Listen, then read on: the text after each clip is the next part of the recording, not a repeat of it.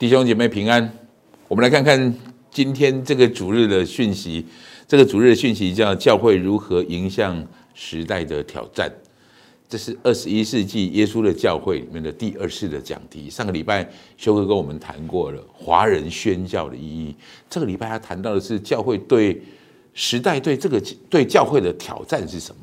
首先，我们先弄清楚一个观念，一个很重要的事情：耶稣在乎他的教会。我们弄清楚一件事，就是教会是耶稣的，教会是本的本质其实是耶稣执行他的旨意的单位。教会是一个耶稣的计划，所以我们用了这个主题经文。事实上，我们今天要谈的东西，在启示录里面的第二章、第三章，我们引用的呃，耶稣写信给亚细亚的七个教会，这七个教会的内容，就是在提醒教会，就是在提醒教会你应该注意的事项。所以我用了这个主题经文，在启示录二章二十九节。事实上，第二章、第三章一直重复出现这个经文。如果可以，我想带你读一次启示录二章二十九节：圣灵向众教会说的话，凡有耳的都应当听。圣灵对教会说的话，对众教会说的话，凡有耳的都应当听。我想告诉大家，健康的教会是耶稣的心意，耶稣非常在乎教会是怎么面对。我们所面临的挑战的，所以在我们开始谈到就是进到这个主题的时候，我们先了解一件事：启示录里面为什么用灯台来描述教会呢？想一想，这个世界如果需要光，耶稣的光怎么照在这个黑暗当中？没错，登台的意义就在如此。所以耶稣的心意要去显明的地方，就是灯台所在的地方。所以我想，请你有一个图像，有一个画面。如果教会是耶稣的心意，教会是耶稣的计划，启示录当中把教会比喻成灯台，耶稣要照亮这个世界的灯台。所以，耶稣要照亮这个世界以前，他会先整理他的灯灯台，他会帮助他的灯台有可以运作的功能，他会在灯台当中做好。我们应该有的这种方向跟方式，所以我有一句话这么说的：耶稣在乎我们怎么面对我们的挑战，耶稣在乎我们是面对挑战的时候的样式，所以他会管教，他会保护，他会引导，他会帮助。耶稣会保护，耶稣会引导，耶稣会管教，耶稣会帮助。所以我要给你的第一个标题：耶稣的提醒。不要失去起初的爱，不要失去起初的爱。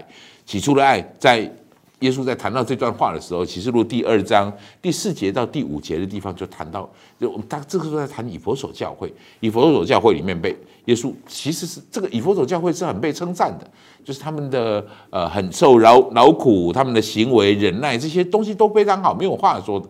但是耶稣还是提醒他们一件很重要的事。我们看这个经文，启示录二章第四节到第五节。然而有一件事我要责备你，就是你把起初的爱心离弃了。所以应当回想你是从哪里坠落的，并要悔改，行起初所行的事。悔改，行起初所行的事。什么叫起初的爱？你有可能服侍耶稣，可是你失去了起初的爱吗？事实上，爱这个主题非常重要，爱的对象非常重要，那个爱的。的展现的方式、动机，我觉得非常重要。耶稣在责备以佛所这个教会的时候，其实耶稣在谈的是你最起初的那个爱心，跟现在的爱心不一样。这是一个很成功的教会。我常常提醒自己，我想提出几点，这实际上是我跟我太太我们列出来，在提醒我们自己的地方。我们服侍不要失去起初的爱。什么叫起初的爱？从前我服侍主，现在。从前我爱服侍主，现在我爱的是服侍主的成就感。这跟起初的爱就不同。从前是基督激励我们，现在是属灵的成绩激励我们。每个人被我的服侍，他可以得到上帝很好的帮助。我觉得这些事情就变成激励我的地方。但是最早开始，我并没有这些属灵的成绩，是基督的爱激励我们。我们服侍，我们被激励，是因为看见耶稣这样的服侍的。从前是看见主舍命的主，现在是看见舍命的自己。我们你会开始服侍主，当然主要的原因你会看到耶稣我们所付出的。当然服侍他很长的一段时间之后，我们开始跟神说：“主啊，你看我星期一服侍你，星期二也服侍你，星期四也服侍你，星期五也服侍你。主啊，我几乎天天都服侍你。”我们在计算自己付出的东西有多少，起初的爱失去了。以前反主保险买来的都彼此相爱，现在是与自己心头意合的人，自己认为好的人才在一起。原本是没有差距，因为我们爱神爱世人，神要我们爱每一个人。所以我觉得这些事情真的很值得我们讨讨论，真的我们直接我们想一想。第二个标题我要给你的是，你要持守火热的信心，你要持守火热的信心。信心跟行为永远都是一体两面的事情。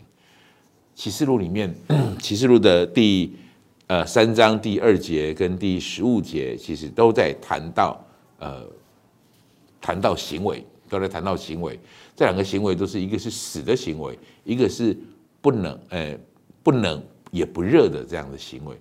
耶稣指责这个教会有这样的行为。事实上，对我们现代的人来说，这是一个很大的挑战，因为我们特别大的挑战是我们的信心在转换成我们的行为上，我们有其实有很多的诱惑，我们很多的影响，因为我们比前几代的弟兄姐妹们。基督徒们，我们比他们更忙碌，我们时间越来越吸引力越来越多，每一个人太多的娱乐和随手可得的廉价满足，会使我们开始也不冷也不热。我不想你注意到这件事了吗？有时候我发现我自己如果拿这一部手机，那个手机就是我全部的满足了，里面有所有我想要的东西。有时候一个手机就让我跑了一个下午的时间。让我很警惕。我后来把我的手机上的所有的游戏统统删除掉，因为这些东西让我成为不冷不热的人。弟兄姐妹们，我们这个世代，我们碰到的问题，并不是我们求太多东西，而是我们求太少东西。不是我们求太多，是我们求的太少。请你注意到，基督教不是一个不要你求的宗教。换一句话说，耶稣的教导其实是。鼓励我们要求，请你去翻一翻圣经。耶稣从来没有跟哪一个人说：“哦，你求的太多了，你不要求。”没有，耶稣没有这样的方式的教导。耶稣会告诉我们：你求要求对的方向，比如他会引导我们求的对对象。你要求天上的财宝，而不是地上的财宝。你要求神的国和神的义。你要求正确的事物，重点在要求，在要求。现在人太少求了。所以这东西变成我们消极的原因，变成我们不冷不热的原原因。启示录里面的教会耶耶稣对启示录三章二节十五节里面谈的这两个教会，其实在谈到的事情都是在指责他们的行为，死的行为，不冷不热的行为。这个死的行为跟不冷不热的行为，其实就是缺少一个求的态度，缺少求的态度。你看见了吗？对我们来讲，这是一个多大的警惕，很特别的警惕。求，想想你要什么，然后让耶稣来引导你求的方向和求的目标。第三个，你要认真分辨真理。第三，要认真分辨真理。事实上，整本圣经都在谈分辨真理，整本圣经都在谈认真的去分辨真理。我们在呃启示录的二章二节，我带你读一下二章二节。我知道你的行为劳碌忍耐，也知道你不能容忍恶人。你也曾试验那自称为使徒却不是使徒的，看出他们是假的来，看出这样的事。来，启示录的二十二章十四节前面前半部。然而有几件事我要责备你，因为你在在那里有人服从了巴兰的教训，又是一个分辨真理上面的教训，分辨真理的这个意义。巴兰比较特别，巴兰是旧约里面谈到的一个先知。巴兰叫做贪财的先知，他有职分，他有恩赐，他的预言、他的咒诅、他的祝福是带着上帝的力量的。但是很可惜，他的动机跟咒跟这个跟他的动机跟金钱往往有关。耶稣在责备这样的方式，耶稣在责备，也要我们抵挡这件事情，让纯正的真理进到教会里面来。让一些像巴兰这样的教训，要要懂得去抵挡。启示录二章二十节，然后我们一起读。然而有一件事我要责备你，就是你容让那自称是先知的妇人耶洗别教导我的仆人，引诱他们奸淫吃祭偶像之物。耶洗别是亚哈王的王后，她是一个外邦的人，她只是敬拜外邦的神叫巴利。但是最重要的事情是，耶洗别是一个充满手腕手段，用不正当的手段去获取。圣经里面提到这个故事，叫拿伯的那块土地，就是耶洗别用这个手腕，就是不正当的手腕去完成那样的目的。我觉得耶稣在告诉我们，你得分辨。我们常常觉得为达目的不择手段，弟兄姐妹们，这不是神要的教会。神更看重手段。其实我个人这么认为，结果跟手段哪个更重要？结果在耶稣的手里，他早就已经定好结果了。神要我们用对的手段来执行完成这样的结果，手段非常的重要。所以真理这件事情对我们来说非常的重要。但对这个时代来说，真理对我们来说是一个挑战，因为道理越来越多，真理就越来越模糊。每个人都可以说出一篇道理出来，巴兰可以告诉你一篇道理，也许别人可以告诉你一篇道理，但这样的道理使真理越来越模糊。我们需要去警惕，我们需要去了解这样的方式。当然，最重要的是第四个标题。